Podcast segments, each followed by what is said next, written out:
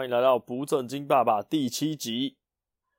话说，大约在半年多前，我跟太太发现君君好像有一些暴力倾向，也不是真的那么可怕，但肢体动作非常大。故事回到了半年多前，有一次，因为我跟太太工作的关系，我们必须临时脱衣，所以就把君君送去他阿姨家。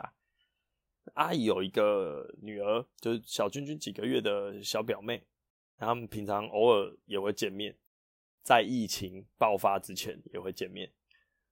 我们工作结束之后啊，去阿姨家带君君，君君的阿姨就跟我们反映了一下，她说君君有点霸道，她都会抢玩具，抢妹妹的玩具。这件事情啊，我们当然当下就拍谁拍谁拍谁，我们也不知道他会这样。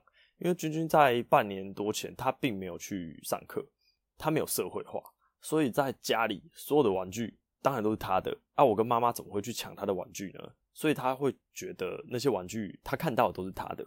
我猜测应该是这样，所以他会有一些抢玩具的动作。那从这一次之后啊，我们就分析了一下，像君君的表妹就没有这个问题，因为他很小的时候就送去保姆那边。那保姆那边会有很多其他的小朋友，所以妹妹很早就接受到那种小型社会化的训练，而君君是完全是没有的。所以那次之后，我跟太太就慎重的想要把这件事情处理好。所以呢，我们运气就很好，一查发现家里附近最近的小学竟然公托刚要开幕，然后我太太就抱着不抽白不抽去抽抽看。没想到一抽就抽到第一届正取，说真的啦，真的超爽，这个是可以拿来这边嘴秋一下。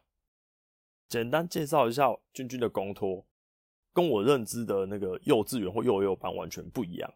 原来现在它的体制分得非常的细，就什么公托啊、小家园、幼幼班、非营利幼稚园、幼儿园什么超多，我真的完全不了解，因为我太太。比较细心，所以这都还来处理。但公托很贴心的是，在你正取报道的时候，他会开一个家长说明会。那个时候虽然疫情还没有大爆炸，但是学校很谨慎，就说一个小孩只能由一位家长出席。我 想了一下，嗯，我太太看起来这么温和柔顺，去可能会被其他家长欺负吧？那不然我去，就瞎担心，反正就我去了。我去了之后啊，听到这些老师的讲解，他们好像是蒙特梭利的那个系统。蒙特梭利是什么？我也不知道，我只知道它很不寻常。所谓的不寻常是老师他们解释说，如果外面会拿一些图卡啊，告诉小朋友认识说，这个是苹果，这个是香蕉，A for apple，B for banana 这种东西，他们不干，他们会直接拿一颗苹果给你，跟拿一条香蕉给你。完全实体化教学，他们的教具都是真实物件，甚至那时候我蛮紧张。他说在公托里面的小孩，他们连喝水都是用玻璃杯，我就举手问啊，老师为什么不用塑胶杯？这样打破怎么办？他说哦，小朋友在喝水的时候，我们都会在旁边，因为在家里你不可能完全看着他都不使用玻璃杯，他可能会偷拿你的玻璃杯。这个时候呢，如果他没有经过适当的练习，就有摔破的可能。所以我们会在学校的时候就先把这些。基础的知识技能教给他们，那时候我听了好感动啊！天哪，有人要帮我教小孩，我以为公托的托这个字是我把小孩托付给他照顾托婴而已，没想到他们会教，就我真的完全没有做功课的情况，我就叹为观止。好，说回家长会内幕，家长会齁，因为我有点担心君君的暴力倾向，他平常在家。如果有发脾气的时候，因为我们不知道小孩为什么会发脾气，当他没有语言能力的时候，就知道他被送，但不知道他为什么被送。他表达都很直接，他会直接赏我跟我太太巴掌、摔东西、踹、踢。在半年多前，他连站都还没有站得很稳的时候，就会想要用踢的把他不满意的障碍物给踢开，或者是我可能对他讲话比较大声一点，喝止他一些事情的时候，他不是先装无辜或者是哭。他是先揍人，而且是面带杀气的揍我。这时候我开始担心了，我开始怀疑我太太的基因，因为我个人觉得我脾气算不错，所以我就蛮担心是不是我太太那边有什么不好的遗传。但怎么可能呢？就这么一个温柔贤淑的太太，怎么可能生出一个这么暴力的小孩？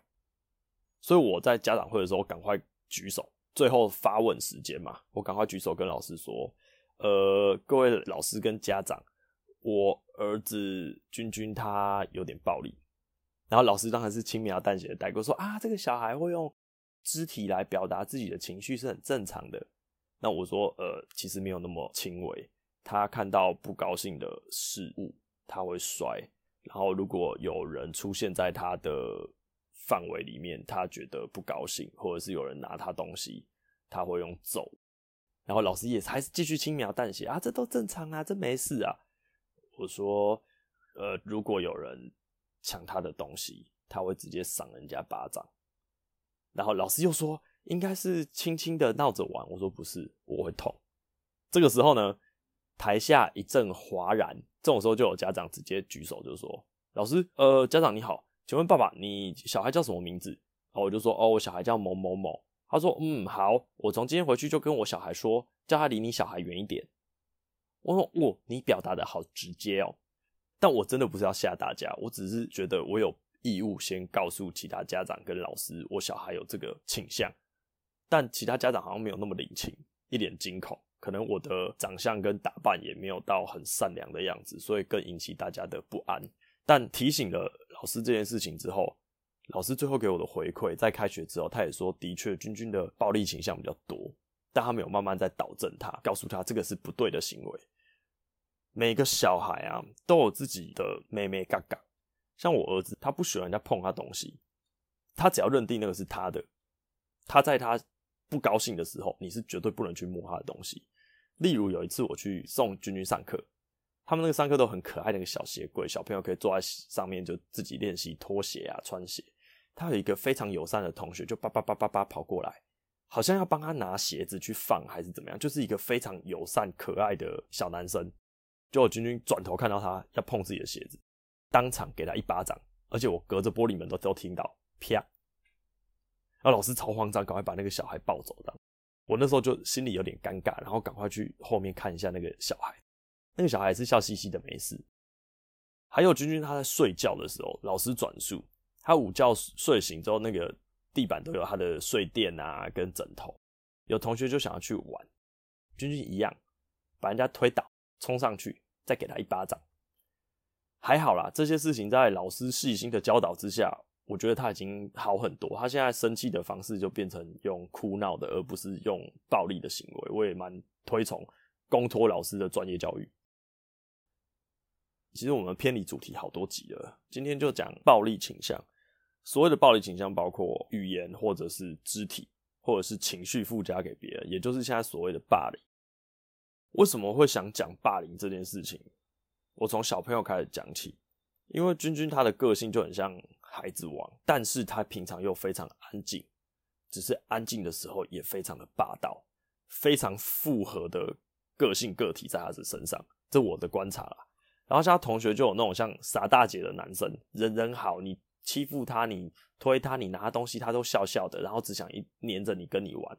但刚刚前面讲被君君抢那个玩具的表妹，她就是很活泼、很好动，永远都笑笑，非常友善，永远都笑嘻嘻的。所以不是每个人啊都是一模一样的嘛，这是废话。我希望可以教小孩，就是尽量包容别人。不是每个人都跟你一样，所以你要去理解，不一样不代表不好。跟你不一样的人，不代表他是坏人。所以你也不要因为你跟别人不一样而变成坏人。这样好像有点绕口，又好像在念 rap。我是想从他还没有语言能力的时候就开始减少。降低以后他霸凌别人的机会，他要被霸凌的机会可能很低啦。但我跟太太在聊这件事情的时候，我们就回想到过去，霸凌这个两个字啊，简单来说应该是排除异己吧。但要教小孩包容，其实超困难。我这边举几个例子好了。我跟太太想到霸凌这件事情之后，我们发现这个议题好像是最近几年才在我的我们的脑海里慢慢的出现。很久以前的国小、国中、高中、大学，好像老师都没有在强调这些东西。唯一我印象的可能是什么性平教育啦，对，要尊重男女的不一样。但是我没有特别的印象在讲霸凌这件事情。好像就是在我出社会之后才看到这些新闻。举个例好了，蛮残忍的，希望大家听得下去。我听到我太太分享这件事情的时候，我其实内心揪了好几下。我们也不是真的没血没泪啦，但听到这种事情的时候，就会心情很不好。我太太说，她国中的时候在分组，有一堂课，他们班导师在帮全班同学分组，班导师创了一个小游戏，就是把全班的座号写在黑板上，然后指派五个同学，功课最好的五个同学，拿着五种颜色的粉笔。冲上台去抢着画自己的组员，用抢的去抢自己的组员，然后全班就让闹哄哄的很开心。这件事情一直烙印在我太太的心里，她觉得那时候好像很好玩、很热闹，这件事情印象很深刻。但有一件印象更深刻的事情，她告诉我之后，我突然觉得我看到了一道圣光。就在四个功课好的同学正在台上你争我夺自己的组员的时候，有一个功课也很好的同学，他站在旁边按兵不动，等全部的同学嘻嘻哈哈这样子，包括老师都嘻嘻哈哈的选完自己的组员之后，这个同学默默的说：“那剩下来的就是我的组员。”很感人。这个小朋友在那个国中时期，那么青涩的时期，他就已经这么有大智慧。我老婆形容说，他这个国中同学是一个非常温和成熟的人，不是说那种傻傻的阿呆，不是，他就是思考比同年龄人成熟，所以他做的这个举动完全包容了这个事情的不恰当。一个老师怎么会用这种方式？他有没有想过那些没有被选出来的同学，或最后大家不想选的同学，他内心会有多大创伤？我不敢说我能感同身受。但是你出社会，你总会遇到一些痛苦嘛，你还是会有一些困难难关。当这些难关正在你身上的时候，有一些无关紧要的人，甚至事关要紧的人，在旁边落井下石，我的我也会很痛苦啊，我会觉得心里很沉重。但我已经是一个三十几岁的大人了，我当然可以承受这些。但你怎么可以要求一个十几岁的国中生去承受这种？我是被班上同学排挤、被抛弃的组员，这件事非常的残酷。可能你们听起来没什么，但我不知道为什么，我小孩都明明还没有上国小、国中，我听到我真的好痛苦。我觉得怎么会有这么残忍的事情？我好难过。这是一种霸凌吗？现在回想起来，我跟我太太觉得是。你没有考虑到其他同学的感觉，而把这种很残酷的游戏当做一个游戏，然后连老师跟同学一起洗脑。我相信，如果那时候有放一台监视器在那边，应该看得到很多同学是笑不出来。你是被排挤的那个，你怎么笑得出来？讨论到这些，我问我太太说：“那这个国中老师对你来说是一个好老师还是坏老师？”她说：“这个老师对我来说是好的老师，因为他对我很好，对大家都很好，因为我不是被排挤的那个。”但我相信这个老师对于那些被排挤的同学，他是一个坏老师。听到这里，我真的好同情那些人，我也很想知道那些当初被排挤的同学现在过得怎么样，不知道对他们人生有没有一些不一样的影响。其实小时候的影响啊，对长大真的是很长远的，只是看不出来。所以我们现在当爸妈了，我们自己很想要避免这种造成自己儿子阴影的机会。我老婆又另外讲了一个例子，她说她国中的时候有一个同学，她就可能比较一个女生，矮矮胖胖的，然后长相可能不是那么的像明星，这样讲可以吗？应该可以吧，就是一个普通人，然后矮矮胖胖的，她常常被同学取笑，加上这个女生说嗓门比较大，然后会尖叫啊，比较三八的这种行为，所以同学都很爱拿她开玩笑，欺负她。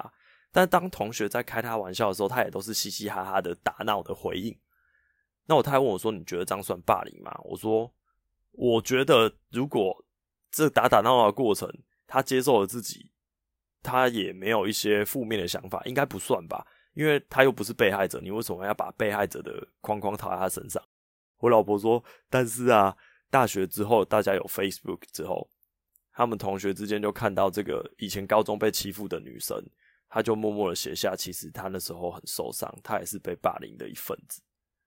所以你真的没有办法判断当下被欺负的人，他就算笑笑的，是不是他故作坚强？与其这样去判断他是不是会难过，那一开始就不应该有这些欺负人的行为。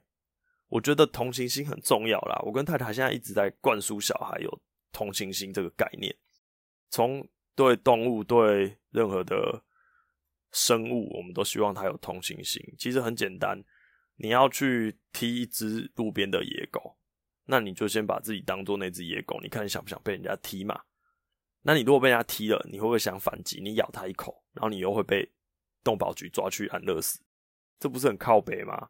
所以一开始的错就是你先去挑衅人家，所以我们会希望君君可以都不要有这些挑衅的行为，或者是捉弄别人的行为，尽量有同情心。虽然他现在没办法用言语沟通，但我们还是尽量啦，试试看。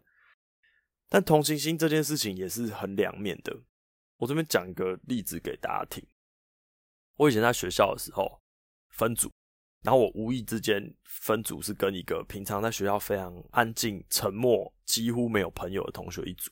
那我这个人就比较大啦啦，爱交朋友干嘛的，所以我就很开心啊，我就说：“哎、欸，走走，那我们就一起做作业啊什么的。”当这个课程要结束之前啊，我们就都一定要联络嘛。我就下课的时候跟他说：“那我们今天要去哪里唱歌？你一起来。”或者是我们要去餐厅吃饭，我们就一起吃，可以顺便讨论一下作业。我们要去看漫画，我们就一起去。我想把他拉进来，因为我觉得他好孤单，那是我自己觉得。他在班上几乎没什么朋友，他只有跟一个功课非常好的同学，他们感觉会比较常讲话。就有一天，这个功课很好的同学，他突然拉我到旁边，他说：“其实你不用对那个某某某这么的热情。”你这样子会让他很痛苦，他并不想要去参加这种课外的活动，他跟人家这样子会很有压力，你就不要再这样逼他了。我那时候第一反应是有点无名火，就是干，我是为你好呢，我要找你出来玩，你你现在是在后面说我坏话，但下一秒我马上冷静了，我滥用了同情心，我觉得这种站在我自己主观的角度，我这是以同情心为出发，我想要照顾这个新朋友。但其实我们都没有站在人家的立场想，他到底想不想要接受这些？所以呢，我的同情心就会慢慢的被消灭。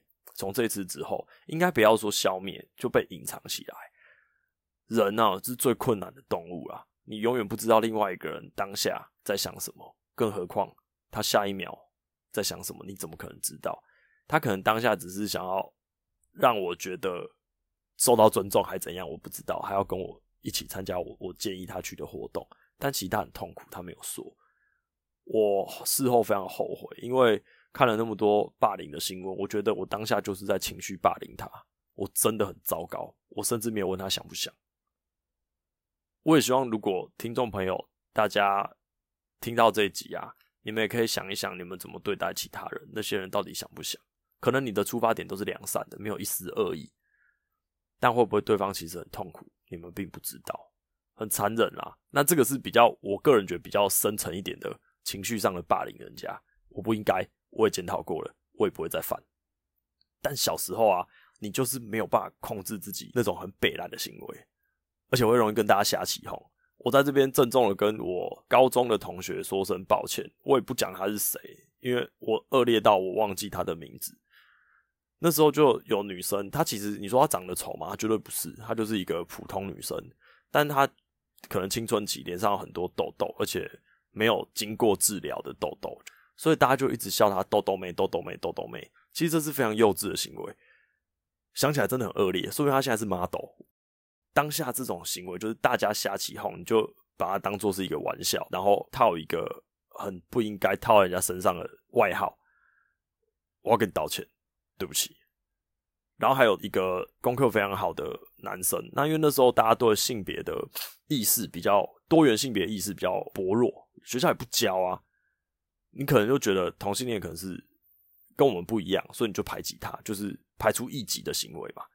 但我们当然不是说我那个功课很好男生同学是同性恋，我我根本不知道，因为我们也不熟。但因为他功课非常好，他的习惯动作是一直抓头。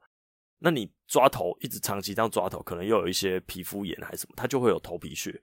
然后讲话又非常的嗲声嗲气，所以大家都叫他白雪公主。我觉得这件事情也是非常王八蛋的行为。干人家好好一个男子汉坐在那边，功课又比你好，你凭什么笑人家是白雪公主？而且白雪公主那么辣，你在笑什么？我现在想起来，真的是这位同学对不起。就因为这些反思，这些以前的经验，我觉得不是把责任推给别人，但我觉得老师出了很大的问题。我不相信一个学校、一一间教室、一个班导，他会不知道哪个同学有什么绰号。当他知道这个同学因为比较内向，没什么朋友，大家又嘲笑他脸上长痘痘叫痘痘妹，或者是有头皮屑叫他白雪公主的男生，我觉得老师应该出面制止吧。但老师没有任何反应。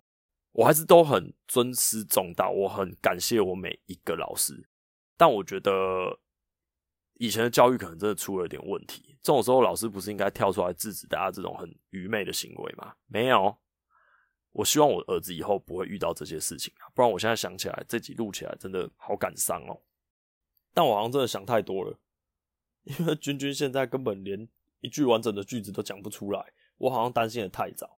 而且啊，小孩之间的纷争啊，不管是冲突还是什么，我觉得也不用特别的要去介入。家长角色应该是先去理解发生的原因吧，而不是先揍小孩，或者是先指责小孩，你这样做是不对的。我以前看过一部电影，它翻译台湾翻译很北烂，叫《今晚谁当家》，很像一个综艺节目，但不是。大陆的翻译是，对不起，我更正，是中国的翻译是杀戮。就是那个 kill kill kill kill 的那个杀戮，但他被归类的片型却是喜剧片。我这件事情已经很诡异了。这是一部很有趣的讲话片，四个主角一直都在讲话。故事简单，就是有两对父母，他们的小孩在学校起了纷争，其中一个小孩拿棍子把另外一个小孩的牙齿打掉了，然后打人的小孩的爸妈登门去道歉，那个被打的小孩家去道歉。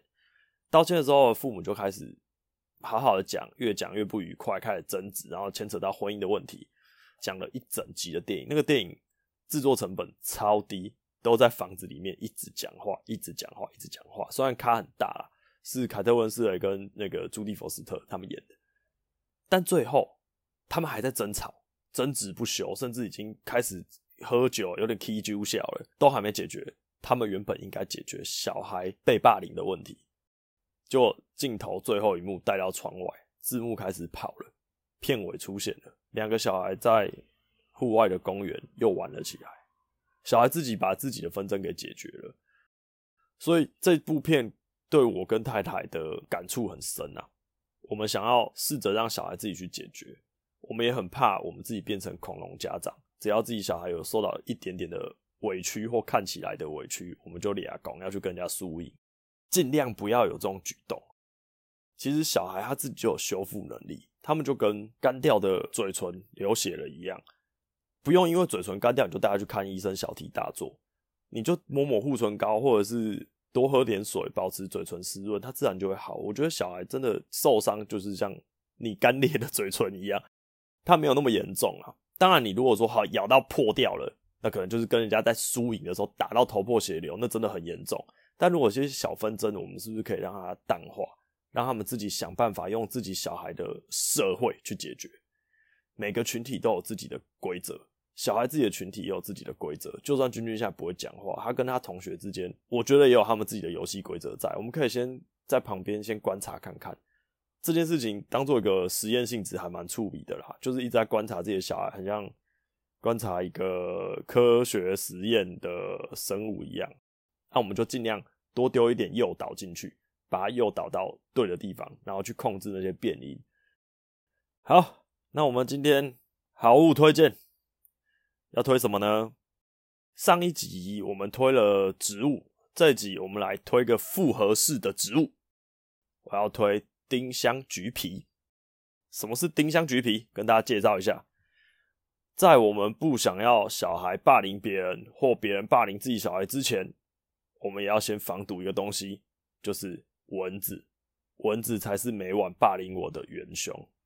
防堵蚊子这件事情啊，因为我不喜欢用蚊香或者是电蚊香，我都不喜欢。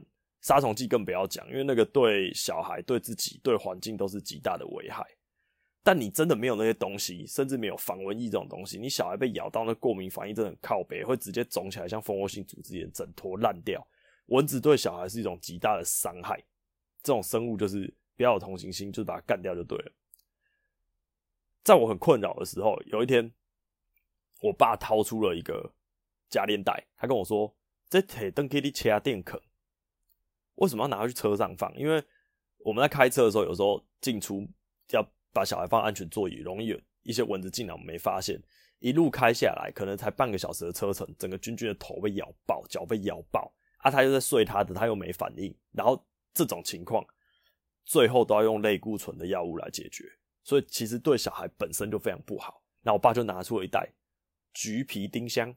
我说，这什么东西？他说这有用啊，有用啊。他是把橘子皮，呃，新鲜的橘子皮，然后把里面的那个果囊的部分都撕掉，剩一片干干的皮，就人家要做陈皮的那个皮，然后剪成一片一片的，在上面戳好几个洞，然后去中药行买干燥的那个丁香，一根一根长得很像非常小颗的花椰菜，极小颗的花椰菜，插到那些洞里面。就这样，一片橘子上面有很多黑点，看起来很像妈的武汉肺炎的病毒株的那个样子。然后放到车子的角落，那个放着，因为它是柑橘类，所以不太会发霉。之外，它的本身的气味啊，蚊虫就不喜欢靠近，所以也不会长什么果蝇。里面的果肉才会，所以我们只剩皮，然后插上这些小颗的丁香，一片四分之一的橘皮，上面大概插个五六颗丁香啊，那个味道非常好，好到就是你会想把它拿来。当零食吃那么香的东西，所以就放在车子的角落，放在房间的角落、大门口。我那时候想说，哦，阿爸又给这些什么偏方，但是对我没伤害嘛，我不试白不试。加上我不喜欢用杀虫剂，我试了之后，大概两个礼拜，哎、我家没蚊子，哎，超屌！车上君君就不会再被咬了，真的很酷。因为我我的实验都是非常科学的，我不是混用杀虫剂加。这个橘皮丁香，no no no no no，我单纯使用橘皮丁香而已。君君好像在车上就再也没被蚊子咬过，而且正值这种疯狂的天气，蚊子非常容易滋生，他就再也没被蚊子咬过。我觉得这边很推大家啦，我再讲一次哦，橘皮去掉果肉，弄干燥，上面打几个小洞，插上几颗丁香，大概五六颗、六七颗都可以，中药店就买得到，所以。很简单取得，然后放在你想要放的各个角落。啊，我就问我爸说：“啊，什么时候要丢掉？”他说：“啊，你就看它没味道就丢掉啊，你哪还要讲？”我说：“嗯，好。”所以我这边翻译给大家听，看到它整个干掉没味道就可以丢掉喽。这边推荐给大家，超好用，天然驱蚊。谢谢大家，我们下一集见，拜拜。Thank you.